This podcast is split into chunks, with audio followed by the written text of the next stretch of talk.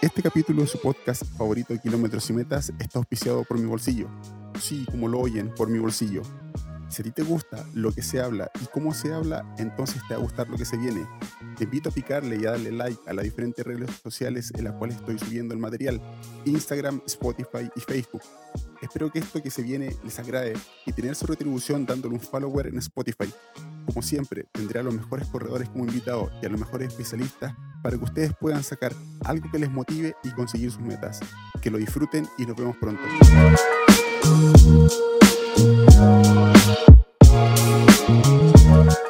Bienvenidos a Kilómetros y Metas, un podcast dedicado 100% al running y trail running. Antes de comenzar el capítulo y, y, bueno, antes de comenzar el capítulo, la verdad, me gustaría eh, felicitar a, Carl Egloff, eh, un conocido Marcelo y un conocido mío que obtuvo el primer lugar en eh, el kilómetro vertical de Petzel Plus, ¿cierto? De Ecuador, uno de las pocas países de Sudamérica que se está arriesgando a hacer competencias y también a un conocido mío como es eh, Joaquín Itu, que también obtuvo el segundo lugar. Y hoy día, en la mañana, eh, Carl Egloff obtuvo el segundo lugar en los 50 kilómetros del kilómetro vertical. Marcelo, ¿cómo estás? Bien, ¿y tú? Bien, gracias, Marcelo. Eh, bueno, como siempre, la gente mm, lo va a ver después, porque ya me pasó la vez pasada. La vez pasada obtuvimos aproximadamente como 700 visitas en el, em, en el eh, Sí, harta la yo, ¿cachai? Y un par de ellos me estuvieron ahí hablando algunas cosas por interno, porque por lo visto muy poca gente lo hace eh, como corresponde. Marcelo, consulta actualidad. Fedachi, ¿lo dejamos para después cuando la gente se conecte más o vamos directamente con el tema de, de importancia que nos trae acá? Como quieras. Aquí yo vengo de visita, así que tú decides. Súper bien. Oye, antes de eso me gustaría hablar un poquito entonces internacional. Partamos con el tema de, mm, de ITRA. ITRA y, mm, y el se iba a ver con, eh, con la gente de, mm, del World Running Association, en la cual los dos van a tener un ranking y van a estar peleando ahí las carreras, los corredores y las competencias finalmente. Buen tema ese. Eh, yo pensaba que, que, la WRNA, creo que es la sigla, eh, no, no, me la, no me la sé de memoria, eh, iba a morir porque se supone que iban a hacer una competencia conjunta, pero parece que nadie quiere soltar su presa, entonces todos eh, enterraron los dientes en la carne y están en este momento tironeándose para todos lados la presa. Y yo creo que le salió gente al camino a, los señores Poletti, los gángsters de los Poletti. Claro. Así que yo creo que por ahí va la mano, ¿ah? Y va, a ser complicado para los corredores porque, eh, aparte que tienes que elegir tus batallas muy bien, eh, porque no puedes correr todas las carreras, ahora van a tener que decidir en cuál sistema de puntaje les conviene estar. Y si es español, y si es español, peor, porque tiene que decidir internamente si va a estar en la FEDME o en la otra asociación, y ahí tiene otro quilombo más que resolver el corredor eh, español. Lo que me parece más curioso finalmente es que el año 2018 la misma, eh, la misma eh, ITRA o los Poletti, que son los dueños de ITRA, y la World Running Association firmaron un acuerdo en el cual iban a, a, trabajar en conjunto. Y me imagino que por lo mismo este año sacaron, a, sacaron del calendario a la carrera de aquí de Argentina y también a otras carreras que estaban posibles como mundiales y se hizo finalmente todo en la misma carrera de Tailandia. Sí. Em, yo, yo no sé, está, la verdad que no he seguido con mucho detalle eso, eh, pero está muy revuelto el panorama. Aparecieron nuevas, nuevas eh, grupos de carreras. Está, mm, ¿cómo se llama este, esta carrera que, que, donde tú tienes que pasar obstáculos? Spartan, Spartan. Spartan, tiene su propio, su propio campeonato. Después tienes el campeonato de ITRA, que en el fondo eh, son, son, los que están asociados a UTM. Y mm, está, demasiado revuelto, no, no entiendo para dónde va la micro. Finalmente hay cuatro, hay cuatro campeonatos importantes, que es uno es el, el que hace los Poletti, pero hay que, hay que contemplar diferentes campeonatos. Uno, el campeonato que hace los Poletti, que es el Bayou TMB, Tenía las otras competencias que son ITRA, finalmente, que son muchas, que se está haciendo con un pequeño circuito. Está el tema de la Salomon, que también hace su circuito. Eh, Salomon Trail Race y ahora tienen los Spartan y lo que me comentaban muchos corredores eh, españoles, porque hablo mucho con ellos, eh, es que está la ayutía finalmente de qué va a pasar con la, como tú dices, la federación con respecto a qué se va a hacer al final. Y aparte de eso, Europa, Europa no es el mundo y tienes por otro lado toda la escena americana que sigue siendo bien hippie y, y bien, bien, bien... Parece que estuviera mal estructurada, pero no lo está. Eh, eh, eh, está disgregada más bien. Y además tienes al Skyrunning que no, no va a morir. El Skyrunning está sólido, tiene su propio campeonato y, y, va, y va creciendo. Entonces, y de, ahí mismo, y de ahí mismo me quiero enganchar con respecto a lo que pasa en la Federación Chilena, porque a la fecha no existe selectivo, no existe un selectivo claro, tampoco existe un entrenador claro, ni tampoco se sabe qué carreras se van a contemplar, porque hasta la fecha, la única carrera que existe en Chile sobre los 60, 70 kilómetros es la que hace eh, Pablo aquí en eh, la costa central. No hay ninguna otra más como para decir eh, cuál va a ser la gente que va a ir por la larga distancia. Sí, pero Fedachi tiene su productora regalona, que es donde sacan las castañas. Así es que probablemente, perfectamente podrían aparecer de repente, como, como el mago saca el conejo del sombrero, va a decir, dos semanas antes del selectivo, va a decir, y el organizador del selectivo es Sporja, o la otra productora de Cárdenas, no sé cómo se llama, pero que es la misma cuestión al final. Porque tú, tú sabías que es, eh, Cárdenas, la señora de Cárdenas es socia de Sporja, así que al final todo queda en familia. Eh, y, y ellos son eh, esbirros de, de, Juan Luis Carter. Así que está todo, todo ahí cocinado ya. Así que en una de esas, Pablito, Pablito que va a todas, eh, capaz que se quede sin pastel. Pero, pero igual es importante eso porque se ve finalmente como... Hay que de partida, antes de decir cuáles son los regalones, saber quiénes están incluidos en el, en el selecto grupo ahí del WhatsApp que existe. Porque hasta lo que yo sé, el 90% de los que están ahí en ese WhatsApp, hay solamente uno, dos, incluye una mujer, la cual corre larga distancia, las demás son solamente media distancia. No había pensado en eso. Mm, pero bueno, se tienen que adaptar. Si quieren ser selectivos, tendrán que correr 70. Si pueden correr 30 a buena velocidad, ¿por qué, no, ¿por qué no podrían correr 80 o 70 o lo que sea? para, mí, para, mí, para mí no, para mí no es tema. ¿eh? Yo, creo que ese es algo marginal. No podéis meter a Luis Valle a correr 15 kilómetros, después hacerlo correr 20 y después hacerlo correr 60, 40, perdón, y después hacerlo 80 el día siguiente. Evidentemente que no. Eh, de hecho, por eso mismo es que el naipe eh, este año en el selectivo se abriría bastante. Entonces, los corredores que ya están acostumbrados y que están en ese selecto grupito de WhatsApp al cual yo tengo acceso, y tengo unas, tengo unas, unas muy buenas, eh, eh, tienen que decidir dos cosas. Tienen dos problemas este año. Primero, que, bueno, ahora el, grupito se, se, desarticuló un poco, pero todavía sería interesante saber quiénes quedaron en el grupito. Y mm, ellos van a tener que... ¿Hicieron un grupo 2, dices tú? No, no, no, no, no ya había un grupo 2 la otra vez y, y, ahora, ahora se acaban de salir algunos integrantes, pero, pero no todos. Entonces, ellos tienen dos problemas, tienen, tres problemas en realidad. Primero, es que finalmente, desde adentro, alguien gritó, que fue Luis Valle, y en el fondo, después de varios años, eh, yo, yo, yo encuentro que fue un poco tarde su arrepentimiento, porque eso yo lo vengo diciendo desde el 2016. Desde el 2016 vengo diciendo que eso no corresponde, que es injusto, que es casi mafioso, y, yo conozco a muchos de ellos, les tengo cariño a algunos, pero eso, eh, si alguien hace algo malo, si en tu familia alguien comete un error, tú le tienes que decir la verdad de, frente.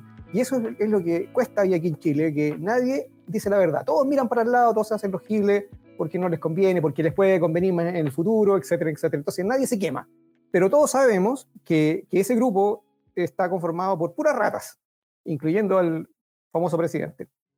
Eh, Disculpa, yo estaba viendo ahora el teléfono para ver si había un integrante de ellos, si quería participar, pero no está nada conectado hasta ahora. Entonces no quiero ni molestarlo ni llamarlo por teléfono aquí ahora live y decirle, oye, ¿sabéis? ¿Queréis participar de esta conversación para ver si te interesa? Pero no lo vamos a molestar. Sería fantástico, pero no lo van a hacer. Además, no se van a atrever a, aparecerse por acá.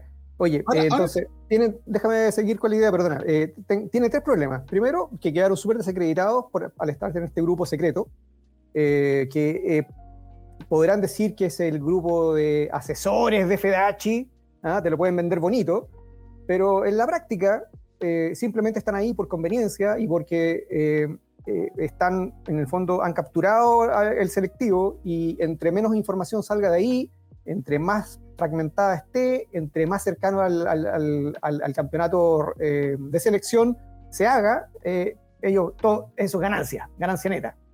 El segundo problema que tienen es que tienen eh, que decidir ahora entre dos distancias, si van por las cortas o por las largas.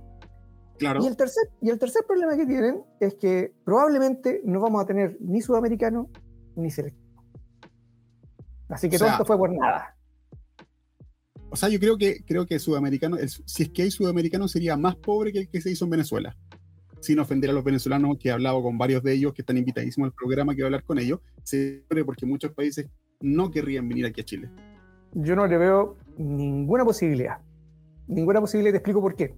Esto ya nos pasó, ¿ah? nos pasó el año 2016, si no me equivoco, que Chile era sede del eh, Sudamericano Montaña y, faltaba un mes para que se hiciera la competencia y yo me acuerdo que en esa oportunidad hablé con Cárdenas porque mi objetivo era eh, permitir que los corredores de, que no estuvieran federados igual participaran como, como una especie de demo, como invitados, para que se integraran en el fondo a la parte federativa de a poco, qué sé yo, ta, ta, ta, ta.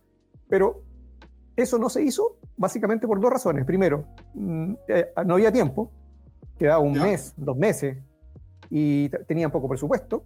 Pero lo más grave era que cuando tú haces un sudamericano, tú tienes que avisar con tiempo, tienes que definir una fecha con tiempo. Nosotros prácticamente ya estamos en mayo y este, este selectivo, este sudamericano sería en septiembre, ¿cuándo? Sí, pues septiembre, sí, en septiembre. Septiembre. Entonces, prácticamente te quedan, mayo, junio, julio, te quedan 90 días. Tendrías que comunicar la fecha, porque una cosa es que esté en el calendario y otra es que realmente se esté ejecutando. Entonces, tienes que las, elecciones de cada país se tienen que preparar para esa fecha. Eh, y en estas condiciones tan especiales por la pandemia, dudo que haya eh, selecciones preparadas o, corredores entrenados en toda Sudamérica y en el mundo en realidad. Eh, entonces tenemos el primer problema, que no hay buena preparación. Segundo, no tienen, Sudamérica no es especialmente pudiente en términos federativos, así que las lucas siempre son escasas. tercero, Em, lo más complicado es que Chile tiene la frontera cerrada. Claro, correcto. Entonces, ni una posibilidad. Al final, si, si es que llegara a hacerse sudamericano, se va a hacer como un nacional.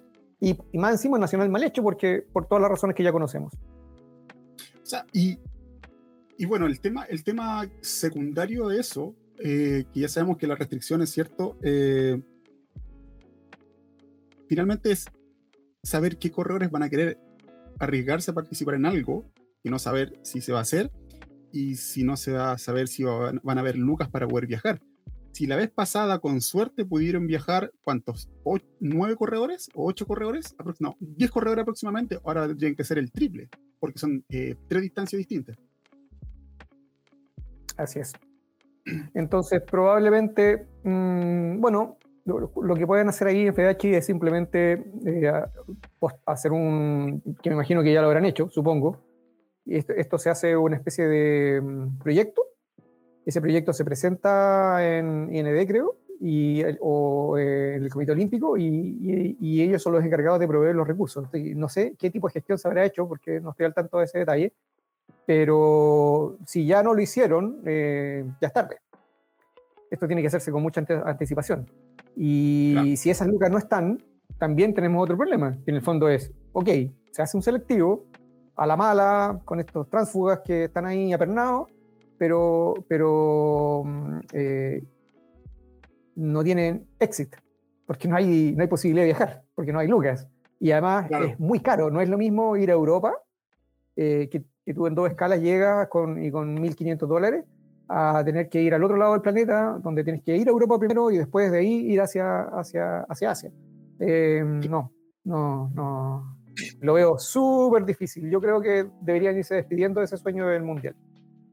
Y, es complejo eso porque Eh, el Mundial prometía bastante, por lo, que, por lo que se ha dicho por lo que yo he conversado mucho. De partida, Marcelo, hay que entender de que en Europa ya se están preparando varios países.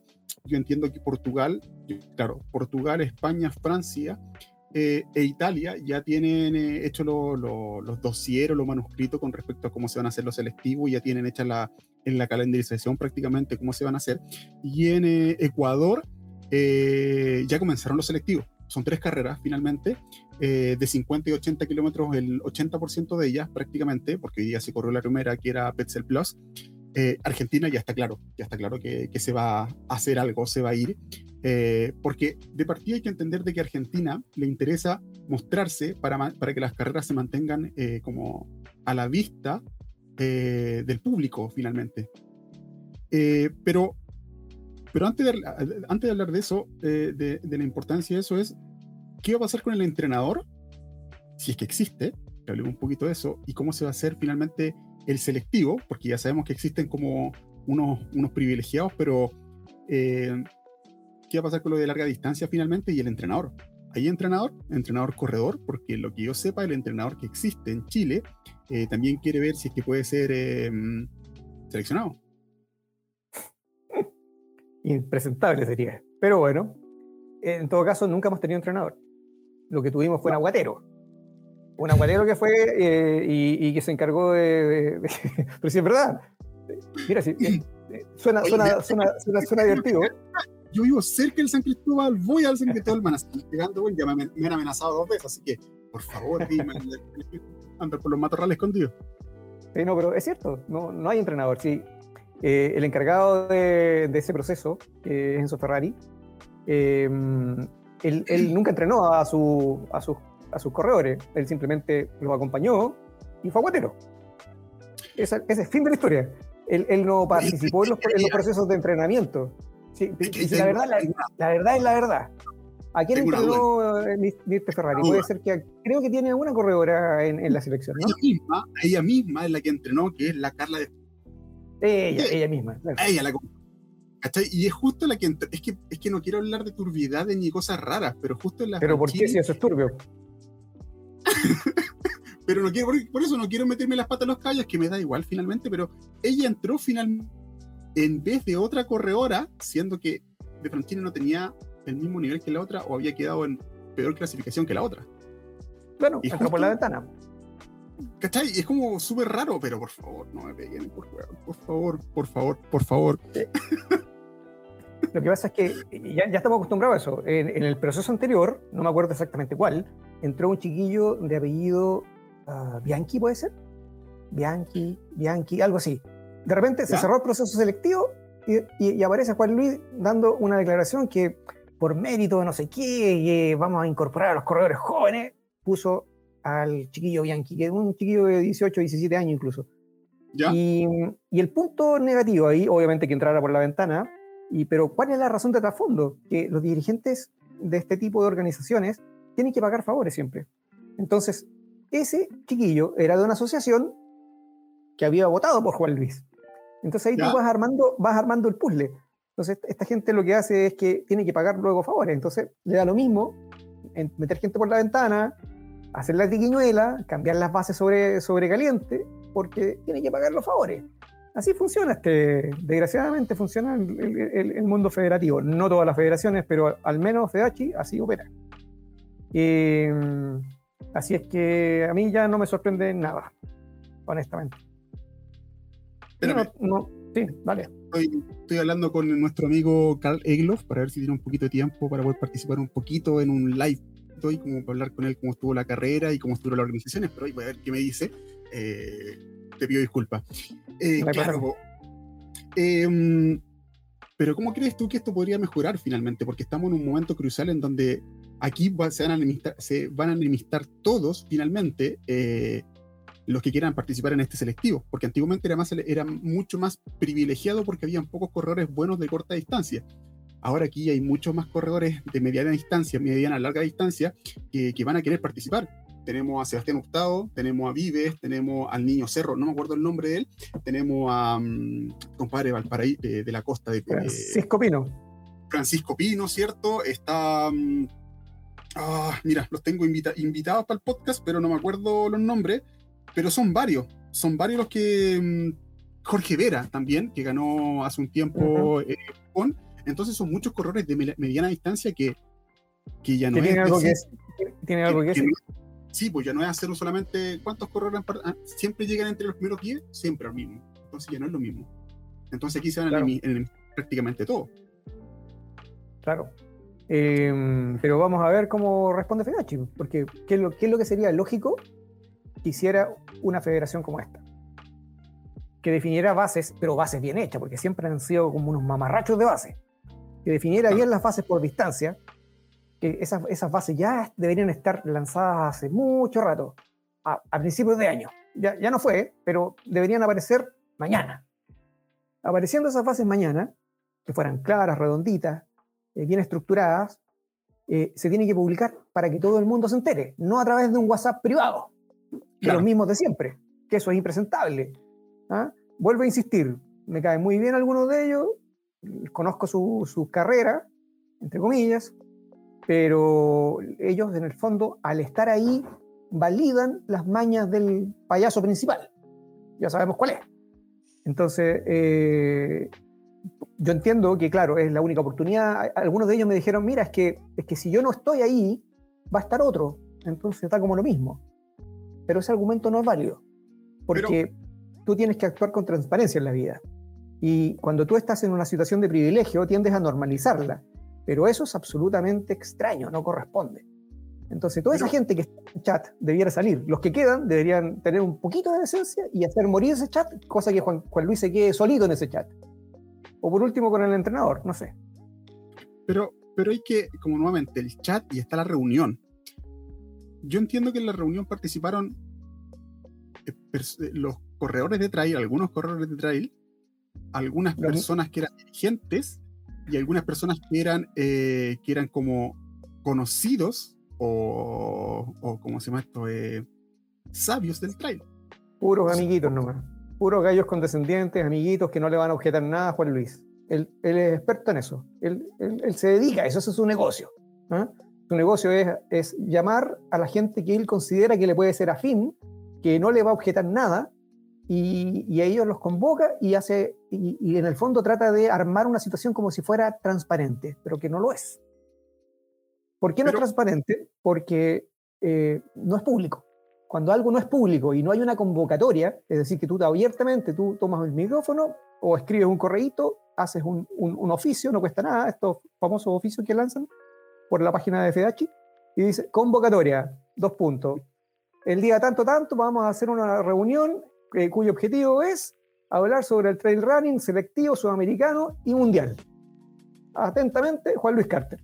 Y ahí queda como, queda como rey. Y llega quien realmente quiere llegar porque le interesa pero eso no pasa. Nunca ha pasado, ni mientras Juan Luis esté ahí, no va a pasar. Entonces, son los corredores los que tienen que tomar eh, la iniciativa esta vez y salirse de ahí. No pueden seguir avalando a ese rato.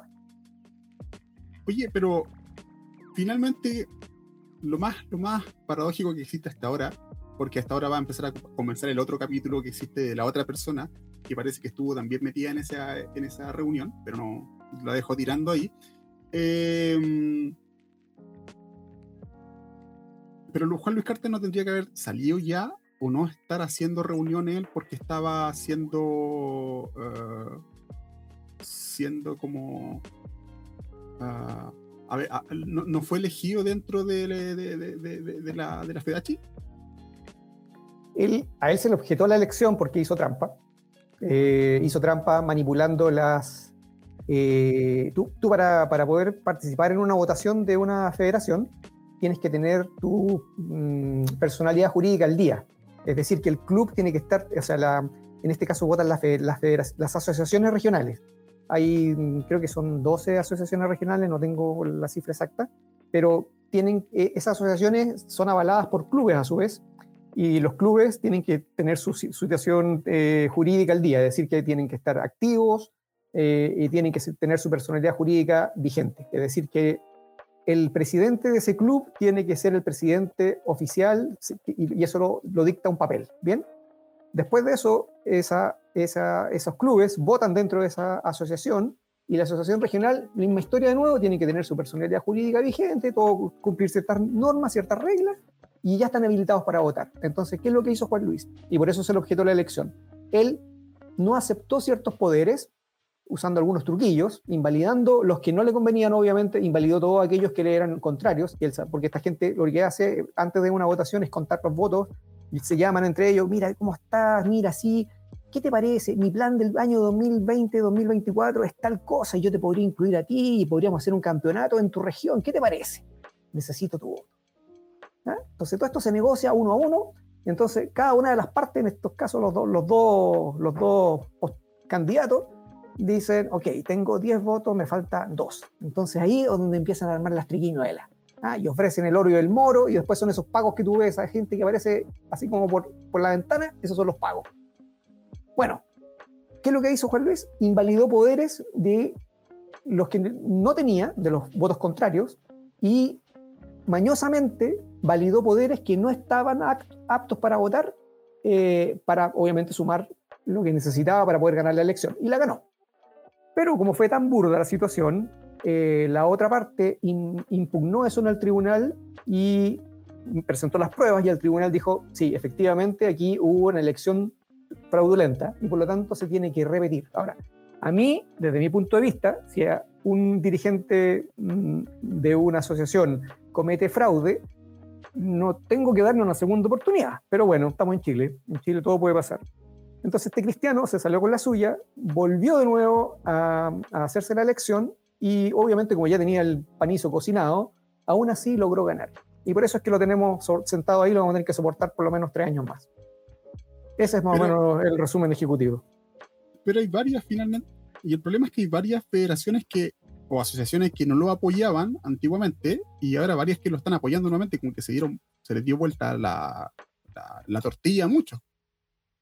Claro, em, incluso Santiago estuvo peligrando. Santiago, claro. Eh, Santiago es la federación, la asociación metropolitana, y justamente el, Víctor Martínez es eh, miembro de esa asociación, que era el, contrincante, pero él también tuvo su problema interno porque, porque eh, Juan Luis recurrió a los clubes a moverlas la, a moverlas en la sombra, los acuerdos ahí para, tratar de bajar al candidato contrario. Y, lo anduvo logrando. tuvieron, por lo que yo supe, tuvieron problemas ahí complicados. Eh, tú creo que Católica se había bajado. Pero mira cómo son las cosas. Católica, creo que ahí es dirigente Gerbail. Eh, eh, marido, marido de Jimena Restrepo. Y Jimena Restrepo es, eh, en este momento está en la IAF, como tiene un cargo. Y adivina, adivina quién, quién la, mm, la propuso para ese cargo. Pelacho, Juan Luis Carter. Entonces ahí tú vas viendo tú empiezas a, sacar, a atar los cabos, a sacar las conclusiones y ves cómo se manejan. Eh, qué lástima, porque nosotros deberíamos estar hablando de deporte, de deporte y cómo en Chile podemos levantar el nivel. ¿Y qué es lo que necesitamos? Necesitamos que en los selectivos estén los mejores, no los habitutados, no los que están metidos en el chat privado, no los que le aplauden y le dicen a Juan Luis, mi querido presidente, ¿ah? Sino que realmente, simplemente la gente que tiene mejor calidad deportiva. Y para eso necesitamos que las federaciones sean transparentes, emitan eh, los oficios en, las fechas oportunas, que sean claras, que sean armoniosas y, que todos los corredores en su mérito vean, lean las condiciones y si son justas y les parece bien, se postulen, compitan en un selectivo y que gane el mejor. Y eso, finalmente eso es el deporte, que gane el mejor. Pero es que ahí entra una, una contraposición con respecto a darle mucho, mucho poder a la FEDACHI en relación al poder realmente que tendrían que tener los mismos clubes. Actualmente en Santiago nosotros sabemos que existen muchos clubes o teams que, principalmente o, privilegian más el ingreso económico más que la, seriedad y, la, y, darle el acento como de club profesional o profesional o amateur como tal, con, eh, con, eh, con, los temas legales claros, porque si esto existiría, existiese, la verdad, para decir la palabra correcta, eh, ellos mismos podrían estar pidiendo o exigiendo que las cosas fuesen más transparentes. Claro, pero hay que diferenciar de qué club estamos hablando. Los clubes que existen de trail en Chile son primariamente todos privados. Son, clubes, son negocios en el fondo, negocios que reúnen personas y entrenan en forma lúdica o, más seria, algunos menos, algunos más, pero raya para la suma, son clubes privados. Y como clubes privados no tienen personalidad jurídica y por lo tanto no pueden participar en FEDACH. Y aunque tuvieran, eh, tuvieran personalidad jurídica, como son entidades con fines de lucro, no caben dentro del estatus, o sea, del, del estatus que tiene que tener un club un club tiene que ser una entidad sin fines de lucro, donde hay determinada cantidad de miembros, mínimo 25, que estén activos y que tengan una estructura, de, mm, una estructura organizacional, que se yo, presidente, secretario tesorero, que mm, cumplan ciertas, ciertas condiciones, eso está explicitado en la ley, y, y voilà, ya tenemos un club. El problema es que el poder siempre, siempre se diluye y termina, estas organizaciones tienen muy mal estructura del poder. Eh, el gobierno corporativo es pésimo una vez que tú le entregas el poder, estoy hablando de un club, ¿eh? una vez que tú le entregas el poder al, al, presidente de la asociación, ya pierdes el control, porque ese presidente, mucho, este, esta es la realidad chilena, eh, estos presidentes hacen lo que quieren, son cosas, son, además son, son organizaciones muy pequeñas, sobre todo las de provincia, es gente no muy, no quiero ser peyorativo, pero no es gente muy capaz en algunos casos. Eh, son papás de un buen corredor o gente que alguna vez corrió, pero que no tienen un, background eh, eh, educacional muy, muy amplio. Si tú miras, insisto, no quiero ser pesado, pero, pero, pero esa es la realidad. O sea, el dirigente no tiene un perfil muy bueno, entonces pasan estas cosas, que por lo tanto les meten el dedo en la boca fácil, eh, cometen irregularidades tontas, de repente hay dirigentes que se roban, qué sé yo, 500 lucas. Eh, y, por qué se... Eh, pucha, para él debe ser mucha plata. O, meten al hijo y, cuchufletean ahí el, campeonato y lo ponen adelante. Lo, lo, mismo que hace Juan Luis, pero es más chiquitito. Entonces, tenemos que elevar también el nivel de las organizaciones deportivas.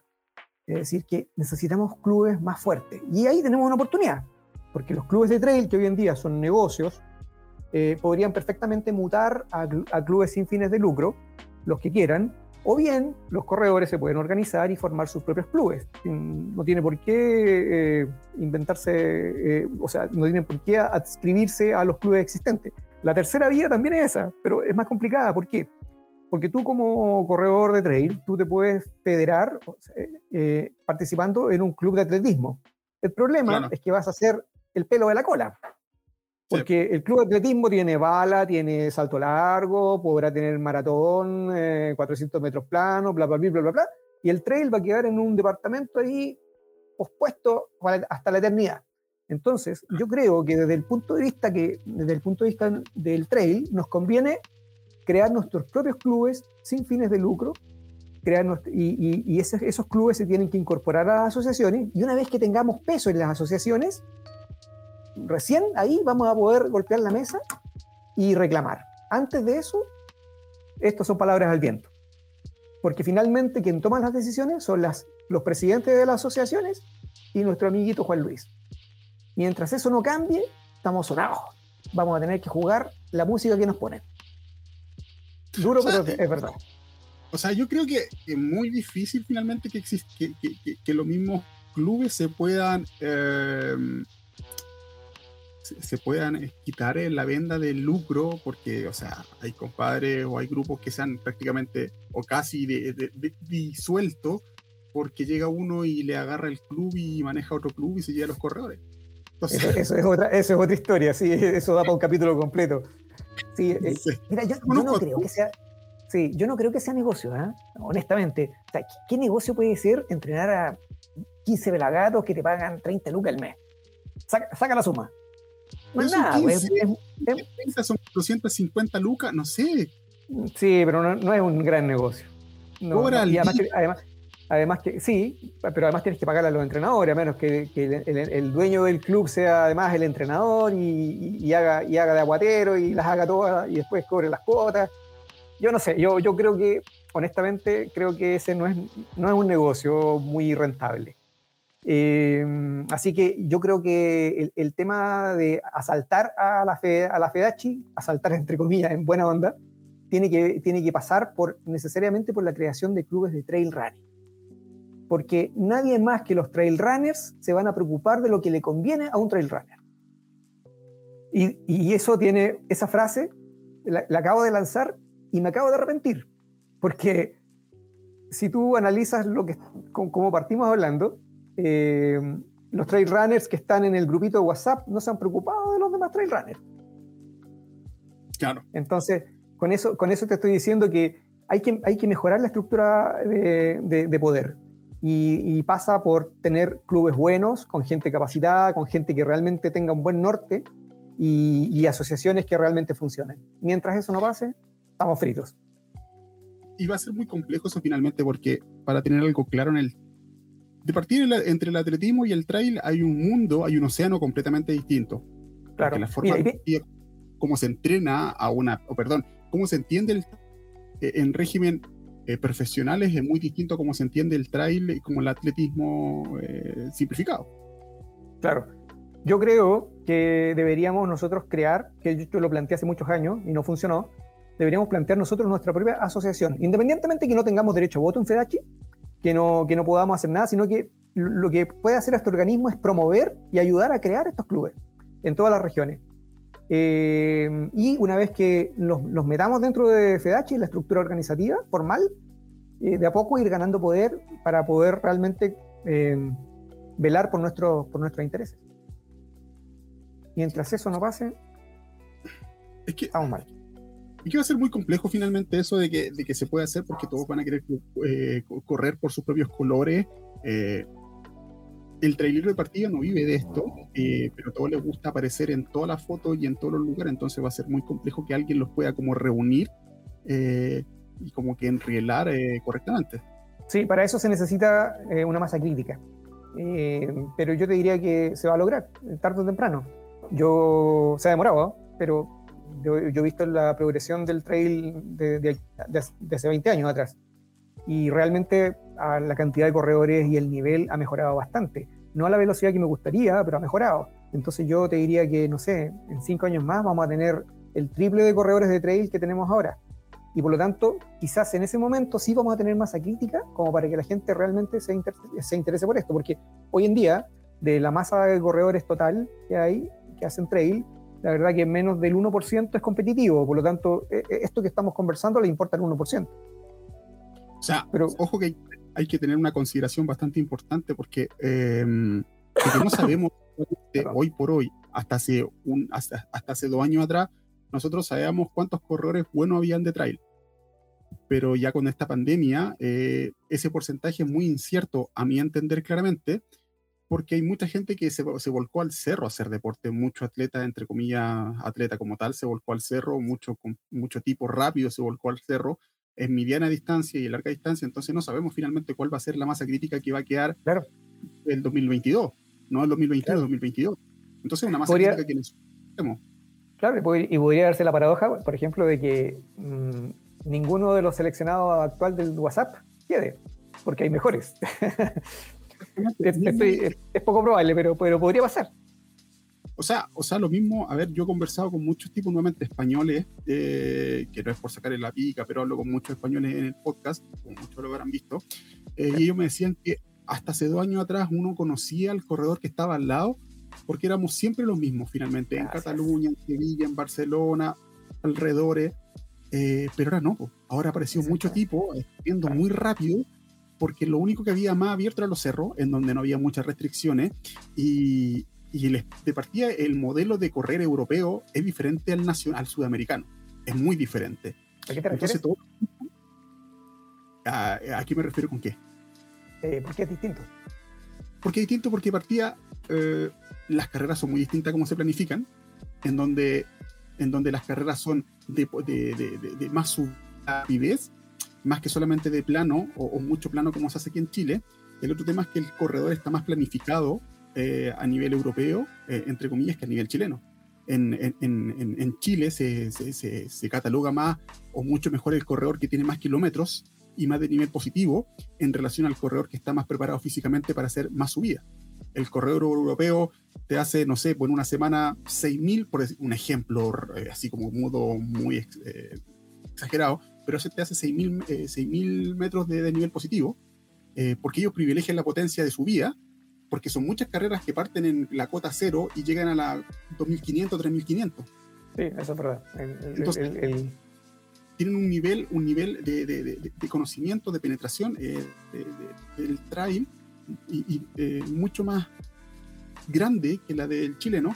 Y esto me pasó, por ejemplo, hace unos días que hablé con, con Samuel, un corredor que es venezolano, que está hace más o menos 3, 4 años en, en, en, un, seleccionado venezolano que está en, España, y que me decía, la forma de entrenar en Venezuela, aunque tuviese entrenador, era muy distinta a cómo se hace aquí en Europa. Se privilegian donde se privilegian más los deportes cruzados que solamente correr. Sí, claro. Entonces, en el fondo, tienen más corredores y mejor preparados. Exactamente. Y en donde los entrenadores también tienen un conocimiento más, más amplio de lo que es el deporte merecer, sin demerecer a los, a los entrenadores chilenos.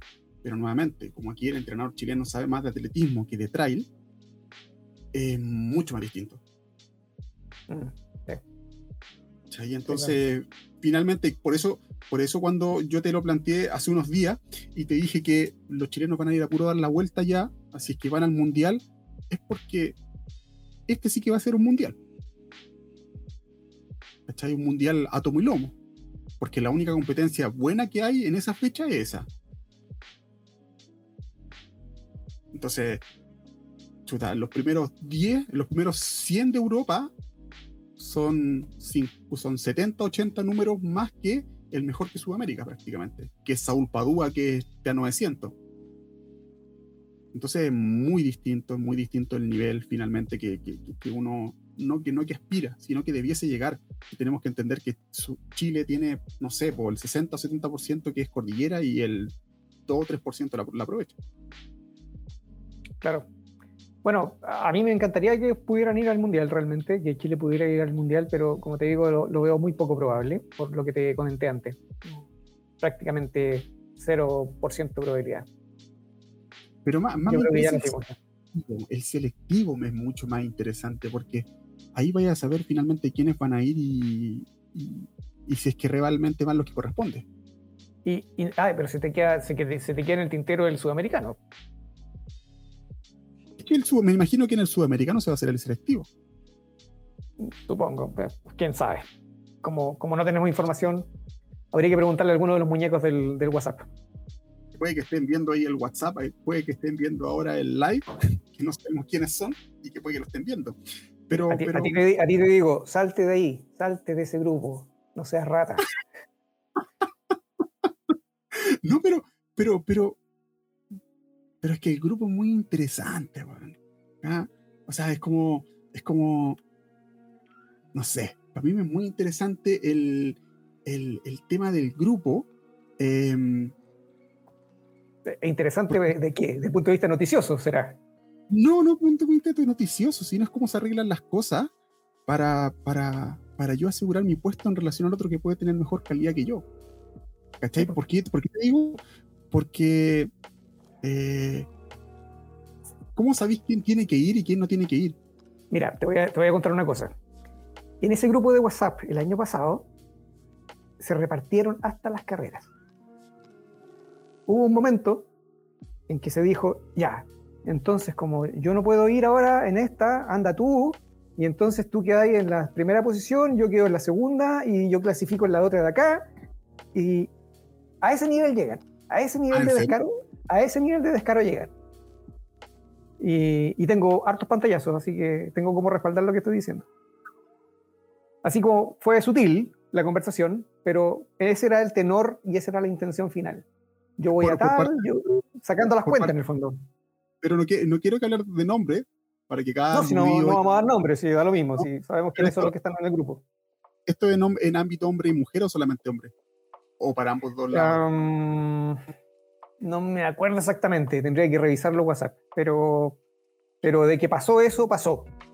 Eh, se repartían las posiciones, hacían el cálculo de cómo, cómo si, si, en el fondo preparaban los escenarios ya, entonces yo, si yo voy a esta, eh, yo la gano y después tú andas a la del sur y, la ganas y ahí estamos las dos clasificados, los dos clasificados, qué sé yo.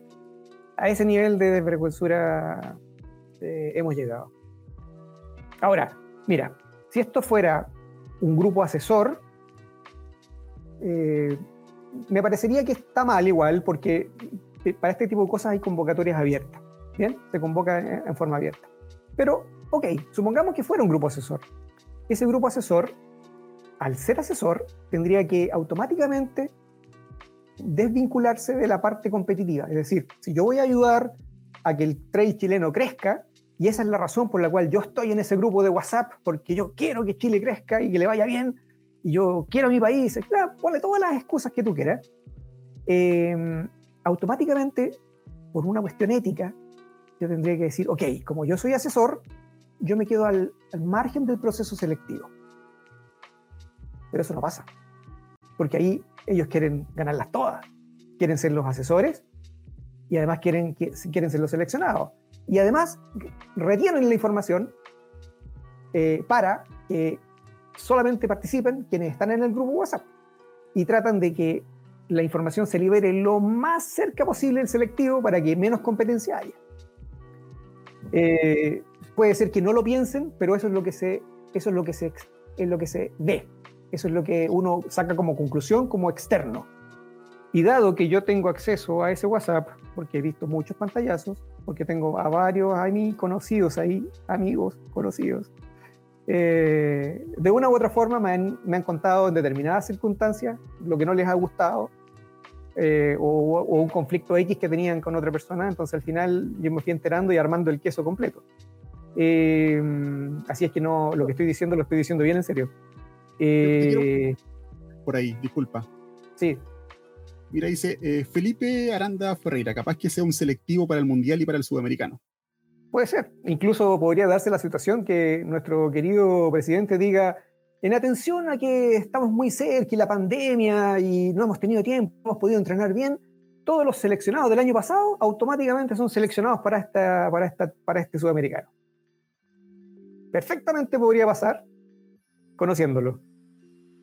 Ahora, ojo, un, un detalle el principal responsable de todo esto no son los corredores que están en ese grupo WhatsApp, es Juan Luis, que los tiene ahí embobados y los ha capturado y en el fondo los dirige como si, son como si fueran marionetas, así, ¿eh?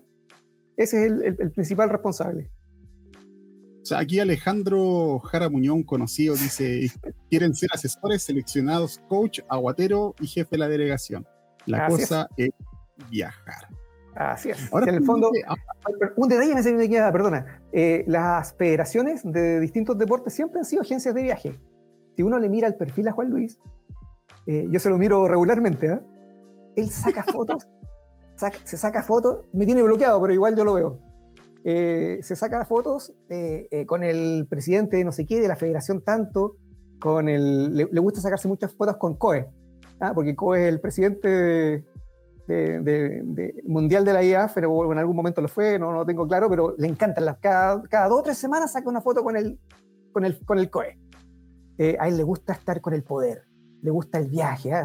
Eh, de, de, su Instagram eh, o de su Facebook, el 70% de las fotos son fotos de viajes, ¿ah? en Europa, en, en África.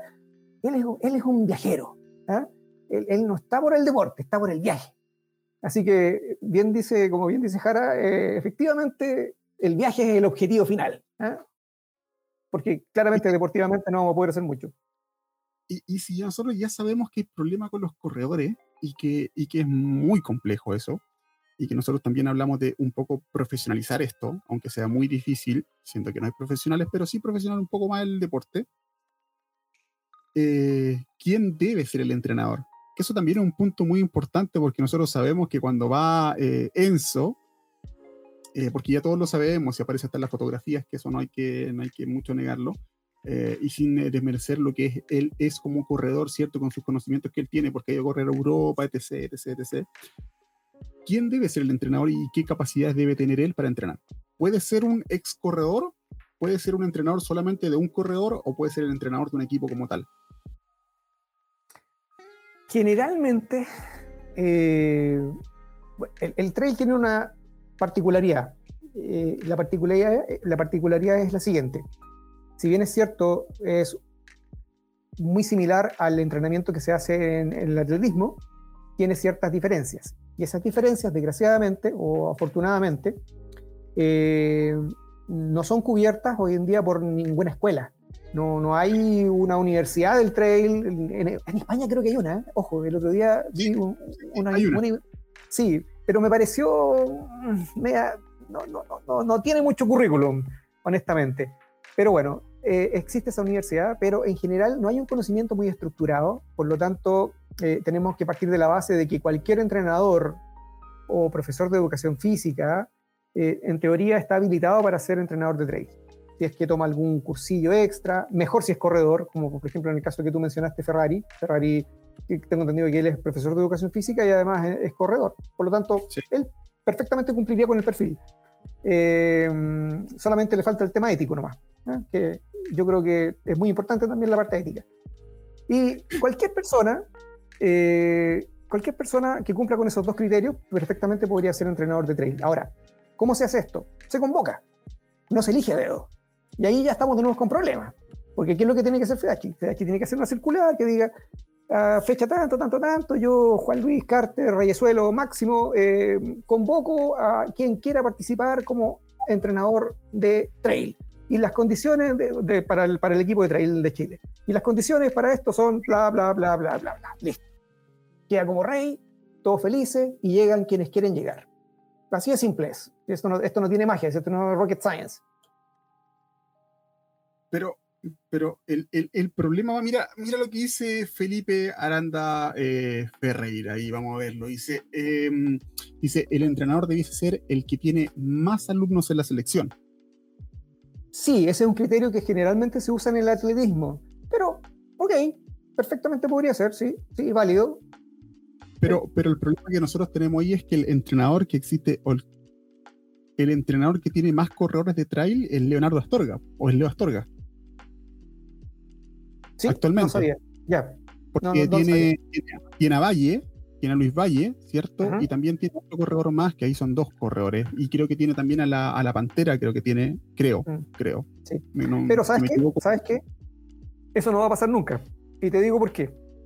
Eso no va a pasar nunca porque Leo pertenece a la Asociación Metropolitana y está relacionado con los enemigos número uno de Juan Luis Carter. Por lo tanto, Juan Luis Carter nunca, jamás never, ever, va a convocar a, Leo Astorga como, como seleccionador. bienvenido, a bienvenido, a la realidad. Yo lo estaba invitando ahora y está bien colapsado con el tema de sus alumnos, porque él también, como te digo, es entrenador de Trail Ball. Eh, lo estaba invitando, pero está un poquito colapsado de trabajo ahora. Eh, si lo hubiésemos tal vez avisado un poquito mucho más temprano. Eh, pero Marcelo, te propongo algo que podríamos hacer un pequeño todos los días domingo hacer un pequeño resumen de la semana de noticias de trail. Eh, y esto va a avanzar muy rápido. Finalmente la cuarentena nos tiene a todos parados y, y, la gente tal vez le guste y esto y podríamos hacerlo toda la semana y comentar cómo va todo el ambiente. Bueno, sí, sí a mí me encanta hablar, así que tú me pones play y yo canto. Yo canto.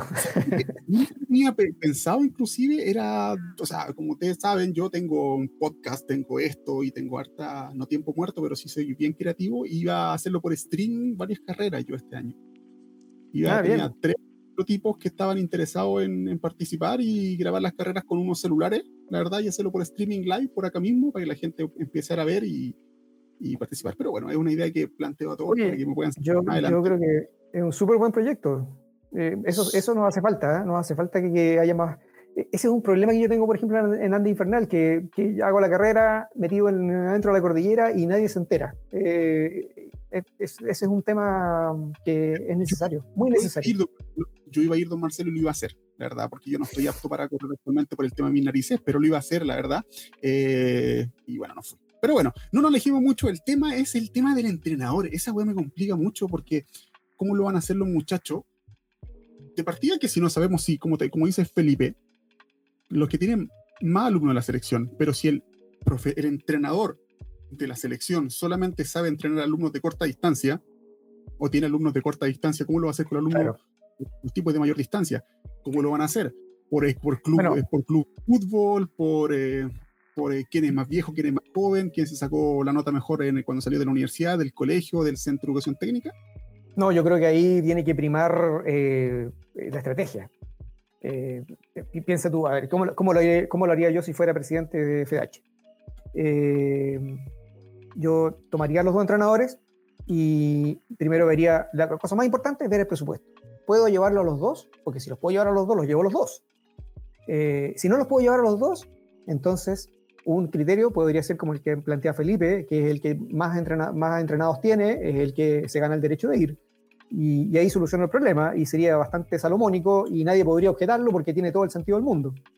Eh, pero otra, otra cosa podría ser que, por ejemplo, en un año en particular, yo sé que mis probabilidades en la larga distancia, independiente que tengo un entrenador con muchos corredores, en la larga distancia no tengo nada que hacer, pero sí tengo, por ejemplo, chances de ganar porque apareció un súper buen corredor y tengo chances de hacer podio en un mundial. Esto es todo hipotético.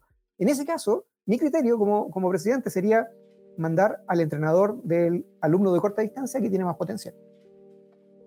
Pero todo depende. Depende de los recursos y depende de las circunstancias. Pero bueno, como yo no soy presidente, estamos como estamos. Oye, ¿y qué pasaría finalmente si,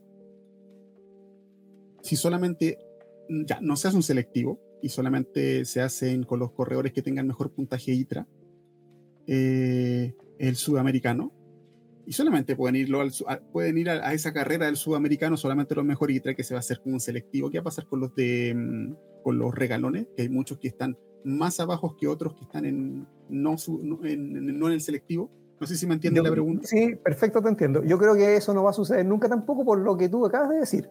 Dado que son regalones, nunca se van a meter en el tema del puntaje ITRA, porque no les conviene. Entonces, como asesores que son, te van a decir, no, presidente, usted no debería usar el puntaje ITRA porque el puntaje ITRA es falso. No, no refleja realmente el nivel de los corredores. Así que mejor hagámoslo de esta otra forma. Y Juan Luis va a decir, perfecto muchachos, estamos totalmente de acuerdo, hagámoslo como ustedes dicen. Y otro año más vamos a ver las mismas caras. Ahí está el problema. Y, si ya nosotros no sabemos finalmente las carreras que están decididas, o sea, de partida hay que entender que en la cuarentena aquí en, en Chile van a estar como dos meses más un mes más, más o menos, mes más. Mira, voy a decirte una cosa, esto es, esto es una discusión de con el perdón de los discapacitados, pero eh, el dicho siempre ha sido así. ¿ah? Esta es una discusión de o una pelea de borrachos. ¿Por qué? Porque no tenemos carreras en este momento en Chile, vamos a recién tener vacunada a la población cerca de septiembre, eh, por lo tanto las restricciones no van a desaparecer, probablemente las fronteras van a seguir cerradas un rato largo, Así es que yo me temo, desgraciadamente, que este año va a ser un año perdido. Eh, no creo que haya ni selectivo, ni sudamericano, ni tampoco viaje al mundial. No quiero ser. Espérate, don Leonardo Astorga, si quiere participar, eh, usted tiene mi WhatsApp y tiene mi, mm, mi, mi, número personal y tiene mi otro lado y podría participar perfectamente y podríamos hablar de esto. Disculpa, Marcelo. Acabo de leerlo, sí. Por, bueno, definitivamente, por mérito. No, es nada mucho, eh, no es mucho pedir, es, lo mínimo, lo mínimo que se puede pedir, que sea por mérito. Pero, pero, pero nuevamente, caemos lo mismo, Marcelo. No hay muchas carreras de larga distancia. Si a mí el tema, las de corta distancia, tú y yo sabemos quiénes son. Y hay unos que no, no, han sido considerados jamás, pero perfectamente pueden estar ahí. Bueno, pero eh, volvemos de nuevo a cómo se hace para que haya un selectivo como corresponde, tiene que haber una carrera de larga distancia y una corta. Porque obviamente un corredor que tiene un perfil de corta distancia no va a ser posible que compita en una carrera de larga. Puede existir alguna pequeña, algún, algún muy buen dotado, muy bien dotado y que sea bueno en ambas distancias, pero es poco probable. Entonces, lo lógico es que se haga un selectivo y ese selectivo tenga dos distancias. Obviamente, y, cada grupo de corredores clasifica en cada una de ellas. Pero como te digo, yo veo muy remota la posibilidad de que se haga nada este año. Yo creo que este año, por eso te digo que esta, una, esta, esta entrevista que estamos teniendo los dos aquí eh, eh, es una pelea de borrachos porque estamos hablando sobre un supuesto que probablemente no se va a producir. Eh, ojalá, que, ojalá que no sea así, pero, pero es muy poco probable que tengamos nada. Oye, Marcelo, y, y bueno, como, me estabas diciendo que no se sabía que no, hay carrera actualmente, eh, ¿qué se va a hacer finalmente si no se sabe si van a haber carrera? Nada, si no hay carreras, eh, podría, lo que podría hacer Fedachi es sacar un, selectivo con sus regalones, con Sport Hub y, o Cárdenas, eh, y hacer un campeonato rápido, así con unos pocos convocados, como todo bien cocinado. Y, pero eso va a ser poco representativo y, y, de nuevo no va a servir para nada. ¿Por qué? Porque no va a poder hacer el sudamericano, yo, yo, o sea, nula posibilidad de hacerlo. Y si lo hiciera, no van a llegar los países a competir porque no hay capacidad, porque están en otra cosa. Y el mundial, menos porque es carísimo y dudo que se haya ganado el proyecto. No, no le veo por dónde. No le veo por dónde. Así que 2021, despídense muchachos. Desgraciadamente no vamos a ver la luz hasta finales de año quizás. Y hay poca, pero yo creo que, que, lo que más complica, o a mi entender, lo que más complica finalmente todo esto es que los corredores van a estar todos atados de manos, incluyendo los que se puedan pagar el viaje. Pero es que si no hay selectivo, mm, no hay viaje.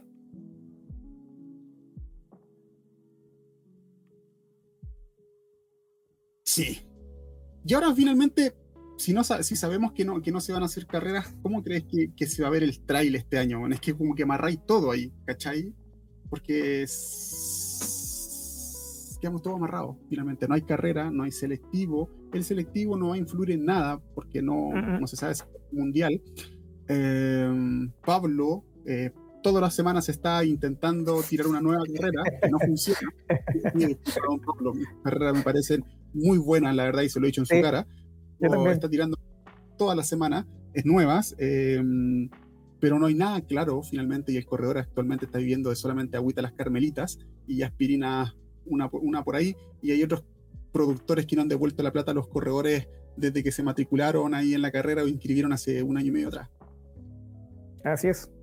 Está complicado eso. yo creo que algunas productoras van a desaparecer, otras se van a fundir con la plata, como tú dijiste, y, Pablito va a seguir tirando fotos a TBT hasta la eternidad, hasta que, hasta que realmente puedan salir los corredores y realmente participar en alguna carrera. Em, yo creo que este año está perdido. Y sí, vislumbro que el próximo año van a salir con unas ganas de correr todos locas. Y debiera haber una explosión de carreras, mucha gente participando en todo lo que se pueda. Yo, yo creo que vamos a tener un 2022 muy interesante. Eh, oye, oye, muchachos, quédense con nosotros porque ya partió el hombre de la World del Trail. ¿ah? Si quieren ver a la corredora argentina, ahí que está, lo voy a auspiciar finalmente. Ahí está la corredora que ganó el, el, Patagonia Run, eh, para que lo puedan ver. El hombre también habla con mujeres que, o perdón, con personalidades extranjeras, así que denle nomás a si se quieren retirar. Y si no, pueden ver mi Instagram, en la cual he hablado con casi todos los campeones de España, si les gusta. Charlie Badula que va a tirar. Charlie Badula que va a tirar toda la carne de la parrilla idea. Para que se queden con nosotros. Oye, eh, finalmente, claro, pues y eso es más triste, hablando de la, de la, seriedad, y aquí me voy a poner un poquito más serio hablando de la seriedad, es que lamentable que muchas productoras van a desaparecer, eh, que podrían haber tenido un 2022 de ensueño. Claro, ese, ese, es un revés que vamos a sufrir, porque, a ver, eh, hacer carreras de trail es súper sacrificado, es un negocio muy incierto, eh, muy ingrato, requiere mucho esfuerzo, entonces que desaparezcan pequeños emprendimientos no es bueno para el trail porque van a haber menos, va a haber menos ofertas. Em, eso, eso tiene su lado negativo, pero yo diría que quienes sobrevivan van a salir más fortalecidos y, y, demanda va a haber, eso, eso lo tengo clarísimo. O sea, yo sé que la gente está verde, está que corta las winchas por salir a correr y por, por volver a competir y verse y saludarse y toda esa historia que a la gente le gusta. Eh, yo, yo, soy feliz, yo soy feliz corriendo con mi perro, eh, no, no, no, tengo mucha necesidad de, de carrera, pero, pero entiendo que la masa general sí. Entonces. No sé, no sé, dónde, no sé dónde lo había leído, eh, pero se estimaba que el uso del parque Cordillera, ahora que se dio la franja deportiva, se dice que iba a aumentar el ingreso de gente, así como corresponde por la puerta principal, y aumentar prácticamente un mil por ciento en relación a años normales. Sí, de hecho, ahora en marzo o en febrero, cuando, cuando nos liberaron de la cuarentena como larga, el parque estaba pero lleno, lleno, lleno, lleno. Eran, yo nunca había visto tantos autos. Los autos llegaban hasta Bilbao, la, eh, en la, práctica. Sí, el, estacionamiento estaba totalmente saturado, todas las calles aledañas de la Reina totalmente llenas de autos y la, y la fila, como te digo, llegaba prácticamente hasta para abajo a, donde comienza Bilbao. Así que sí. Y, en base a esto mismo, Marcelo, mira, me gustaría de que con tu conocimiento y o Alejandro Jara, que también tiene su, su, edad, la verdad, eh, he conversado con mucho corredor, nuevamente, eh, los cuales todos tienen como 38, 39 años, hasta 40 años, y tienen un recorrido aproximadamente de 5 años nomás como trailero, y antes no habían hecho prácticamente nada. ¿Por qué tú crees que actualmente en Chile no ha aparecido un corredor que tenga sus 36 años, 37 años y vislumbre eh, en el trail nacional, siendo que un país con 16, perdón, 17 o 18 millones de habitantes y no aparece ninguno? 20 con los inmigrantes. 20. Ya, lleva, ya llevamos a 20 casi. Oye, no, te lo digo en forma negativa, ¿eh? de hecho, desde el punto de vista genético, los venezolanos tienen una contextura bastante apropiada para, para cualquier tipo de deporte y además que son bastante inteligentes. Entonces, y, los haitianos la misma historia, hay, hay, hay, material genético muy, muy interesante. Desde el punto de vista deportivo. Me hables de los extranjeros porque después pienso que van a entrenar, van a entrenar aquí en Chile y después van a correr por su país. Ah, bueno, esa es una desventaja. Bueno, ya nos pasó. Por eso te digo, la tiro nomás y ver quién la agarra.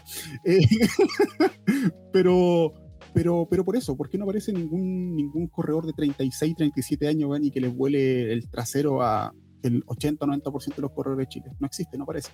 O yo no lo he visto, siendo que veo muchas veces en los registros las personas que van, los que van desde los primeros 10 o 20 y no aparece.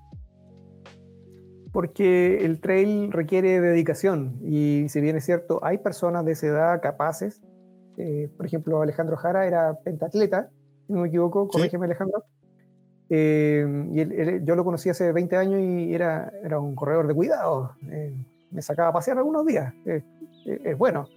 Eh, era. Ahora está dedicado a las parrilladas. y hay, hay, gente en el triatlón, por ejemplo, de mediana edad, que son muy buenos. Hay gente en el atletismo también de treinta y tantos años que es muy buena, pero no, no los vas a ver en el trail porque, porque el trail es un deporte distinto. Entonces yo te diría que por ese lado no vamos a ver muchas apariciones de estrellas. Eh, nuestros corredores del futuro son corredores jóvenes, de 20, 20 y tantos años.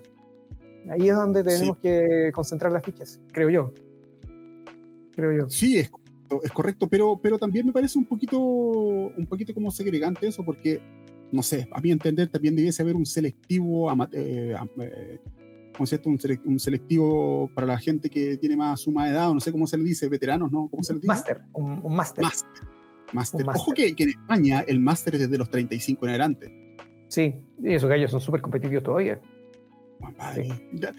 Tírate, tírate a Miguelera. Por ejemplo, claro.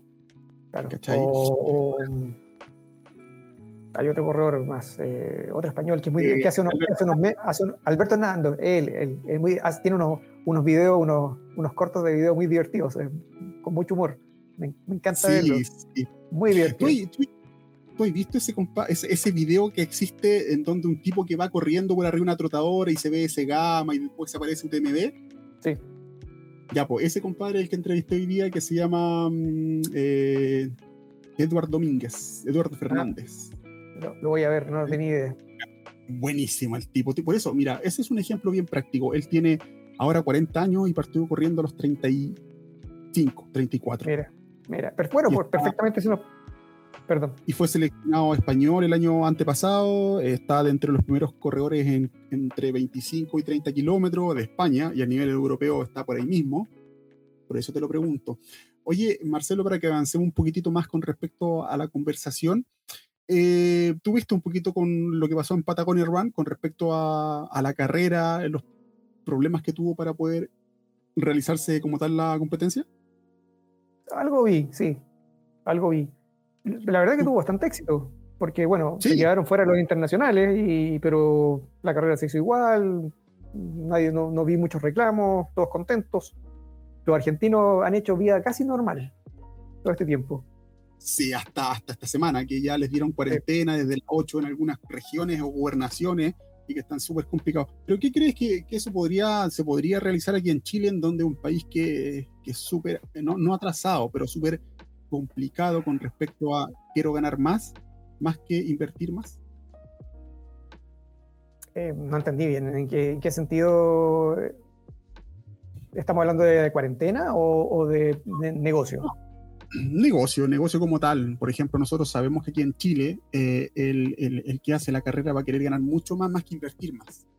Para realizar una carrera como tal, como se hizo en PAN, se incrementaron aproximadamente un 60-70% de los gastos ¿Tú crees que eso se puede realizar aquí en Chile? Porque nosotros sabemos que tal vez puede que sea autorización, no sé, en el eh, agosto se dé la autorización para poder realizar eventos deportivos, que no sea de fútbol ni atletismo como tal, sino que sean eventos menos masivos. Al aire, libre. Claro. ¿Tú crees que se puede realizar? Eh, que se, se, se, se, privilegie más la seguridad que, que la, la, ganancia? Um, es que depende. Eh, de partida, hay que considerar que el trail running se hace en espacios abiertos, la posibilidad de infección es casi cero, eh, porque tú estés unos 10 minutos en, una, en, una manga de largada, no te vas a infectar. Además, es probable que a fin de año ya estemos todos vacunados. Eh, la probabilidad de que un corredor de trail eh, desarrolle una enfermedad, o sea, la enfermedad y además grave es baja, probablemente va a ser asintomático. Eh, porque en general todos son bastante saludables, bueno, los competitivos. Eh, así que yo creo que cuando vuelvan las carreras no debieran volver con mucha parafernalia de control ni, ni, ni, costos extra asociados al tema de, COVID. Eh, yo creo que vamos a volver con eventos bastante normales como acostumbrábamos tenerlo antes. Y desde ese punto de vista yo creo que no va a haber una presión adicional sobre los costos, no debiera.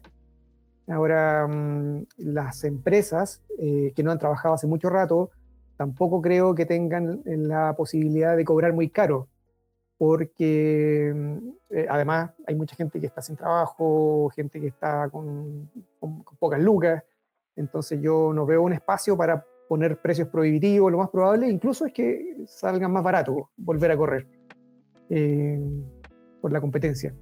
en ese sentido yo disculpa, tú dices que la gente de, Colombia, o sea, la gente de ahí del sur no va a poder cobrar las 90 lucas por una carrera de 45 kilómetros. Mm, bueno, no, sé, no, no, no sé. Es que esa, esa, zona es particular, como es lejos y, es la Patagonia, entonces, claro, la gente está dispuesta a pagar un poco más. Eh, acuérdate que a los humanos nos encanta que nos vean y, nos queremos lucir siempre, entonces, entre más caro sea el evento y, y, las del Paine de fondo, sí, eso eventualmente podría costar tanto o más de lo que, lo que ha costado hasta ahora.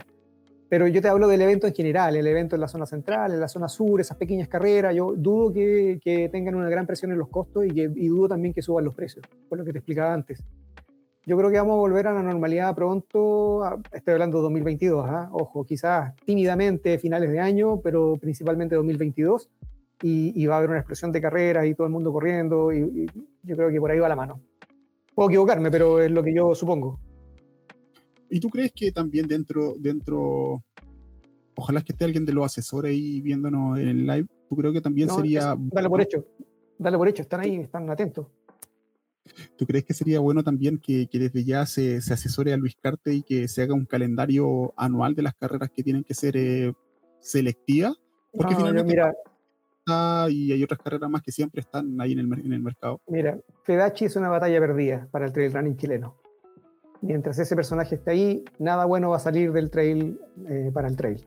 Así es que lo, único que tenemos que hacer es apretar los dientes, esperar que se vaya luego, que no sea reelecto, y cuando llegue el nuevo presidente eh, habrá que ayudarlo a que las cosas mejoren. Pero mientras ese señor esté ahí, no tenemos ninguna posibilidad de mejorar desde el punto de vista federativo, creo yo.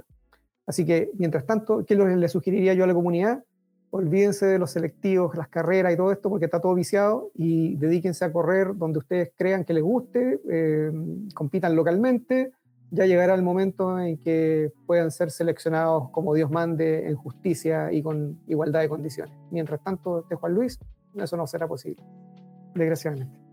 Y en una, en una eh, eh, volviendo un poquito, haciendo un flashback para atrás, según tu conocimiento, ¿quiénes debiesen ser los seleccionados? Porque estaba pensando ya, ahora, ¿quiénes para ti debiesen ser los seleccionados en larga distancia? Los mejores. Los que demuestren que, son los mejores. Que, los que demuestren que son los mejores en este momento. Y para eso, para que eso. Ah, si tú. Si te dijeran a ti, Marcelo, Marcelo Rojas, eh, me gustaría que tú me dijeras a, tu parecer cuáles son los mejores cinco corredores de larga distancia a nivel nacional para que se puedan ir al, Mundial. Tenemos plata, no tenemos tiempo, pero hay que hacerlo. Tenemos, necesitamos cinco. No lo sé. No lo sé porque nadie lo sabe. Para que tú puedas hacer una elección como corresponde, los tienes que hacer competir en este momento. Y sobre todo en este momento, ¿sabes por qué?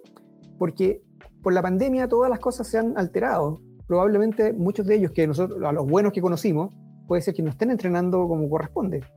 Y por lo tanto, el nivel que nosotros les conocimos ya no puede ser que no lo tengan.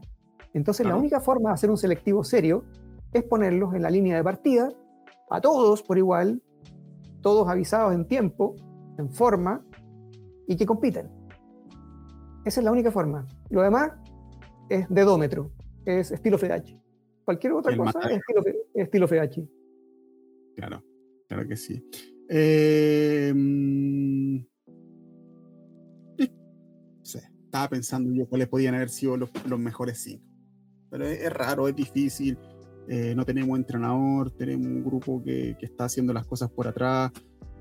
¿Cuántos corredores habrán salido perjudicados, cierto? Eh, Nunca lo sabremos. Y ahora, ahora queda todo mucho más lejos, ya no es Argentina, eh, que se hacía como, entre comillas, un mundial de, maratón, eh, que ya no existe y que no se va a hacer Ahora bien, eh, me parece súper interesante eso con respecto a lo que a la World Running Association, para que ustedes sepan, la gente que se está agregando ahora, la World Running Association tiene un, un, calendario, o sea, no un calendario, sino que tiene una puntuación ahora que va a empezar a hacer que va a competir con ITRA. Y hace un tiempo atrás, la World Running Association se asoció con eh, la carrera de angostura, los SK42 de angostura. Entonces eso quiere decir que se va a hacer un medio mundial o un mundial también se va a hacer en Argentina el próximo año, el 2022. Ahí... Mm, interesante. Eso nos quedaría bastante más cómodo.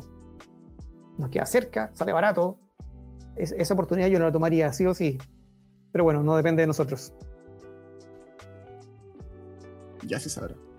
Sí. Oye, y hay otro detalle aparte de, eh, en, el proceso selectivo, hay, un detalle más a considerar. Tú puedes tener claro cuáles son los corredores buenos, pero los corredores a veces tienen malos días y tienen accidentes en carrera. Entonces, eh, el participar en un selectivo también tiene su cosa de azar. Por eso es tan importante que el selectivo sea lo más abierto y transparente posible y, ponerlos a todos a competir realmente, porque uno ha visto eh, de todo es que, es que ahí apareció el tema, el problema que existió con a, la Carla, a la de Franchini, porque, porque se, se, lesionó de partida la, la, Vero Bravo, se hizo un cambio ahí, subió una, bajó otra, y después la Amber no pudo ser nacionalizada o nacionalizarse, nacionalizarse luego. Entonces ahí se arma un enrollo también cuando eh, existe un lesionado.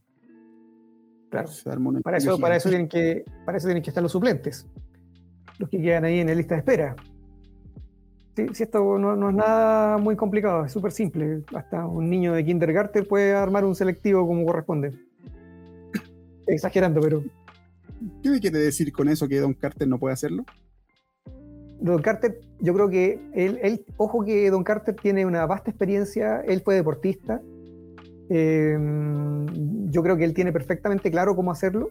Lo que pasa es que él no tiene la voluntad de hacerlo, que es distinto porque está tan torcido, está tan torcido, está tan ensimismado en su egolatría, en, su, en sus mañas, que simplemente no aplica lo que él sabe. Así de simple. Yo, yo al principio cuando me reunía con él tenía una buena impresión, pensé que realmente quería hacer algo correcto con el trail y, de una forma, fíjate que, mira lo que voy a decir acá, de una u otra forma, a pesar de, de toda su chuecura y todas sus barrabasadas que ha hecho, igual nos ha ayudado. Igual, eh, yo creo que si no fuera por Juan Luis Carter, probablemente no habríamos ido a un mundial. Porque realmente al tipo, el tipo le puso ganas, es decir, que se consiguió las lucas, él ha gestionado esto eh, eh, más allá de lo que un dirigente normalmente haría. El problema es que lo hizo a la mala, porque si lo hubiera hecho como corresponde, yo estaría aplaudiendo aquí todavía 24/7. Y yo creo que todo el mundo. Desgraciadamente perdió una oportunidad de oro. O sea, ahí creo que ahí está la respuesta. No puede ser reelecto. Ah, eh, fantástico. Excelente noticia. Te lo, te lo dice un entrenador que es muy calificado. Muy sí, calificado. Pero, pero yo no quiero que sea reelecto, ojo. Simplemente estoy reconociendo un hecho circunstancial de que a pesar de toda su chuecura y toda su embarrada, eh, igual eh, nos ha ayudado de cierta forma, de cierta forma. ¿Ah? Eh, eso. Oye, ya, para que avancemos definitivamente el tema de Carter, porque ya tenemos harto, agarramos la tabla, ¿cierto? Y lo picamos por todos lados. el año pasado me gustaría que internacionalicemos un poquito esto, para hacer un poquito un tema un poquito cortito con respecto a que el año antepasado se hizo en Argentina, en Ushuaia se hizo eh, una carrera by UTMB, ¿cierto? Eh, que fue para bien o para mal, eh, fue una carrera que se hizo, que tuvo un resultado, ¿cierto? pero se ejecutó, ¿cierto? Y, ya para este año no, ya no era by UTMB. Y, este año... No, perdona, hay una confusión ahí, disculpa. Son carreras distintas. Lo que pasa es que, más encima, cuando los Poletti decidieron hacer una carrera en Argentina by UTMB, no se asociaron con, con, con, la carrera que ya conocíamos en Patagonia, en, Ushuaia, perdón. Fue otro productor, otra carrera, en el mismo lugar. Ah, Entonces la gente tiende a, tiende a confundir las cosas, pero no. Eh, de hecho, esa carrera sobrevivió, sobrevivió y se hizo este año. se hizo a, mediados de año. Por eso yo te pido disculpas. Pero, pero, pero en sí lo que quiero llegar es que este año se hizo Patagonia Run, por eso quiero hablar un poquito de esto, eh, en la cual sí se hizo, pero no se hizo tal vez como, como los organizadores querían hacerse, eh, de una forma más, más, masiva, en donde yo sé que muchos corredores a nivel mundial iban a venir, es más, Minis creo que se llama, eh, estuvo en, en, el aeropuerto de Argentina, en Buenos Aires creo, y lo devolvieron de ahí para su casa, de ahí para Lituania. Lo leí. Creo que con él voy a conversar como en dos semanas más, vamos, voy a conversar con él.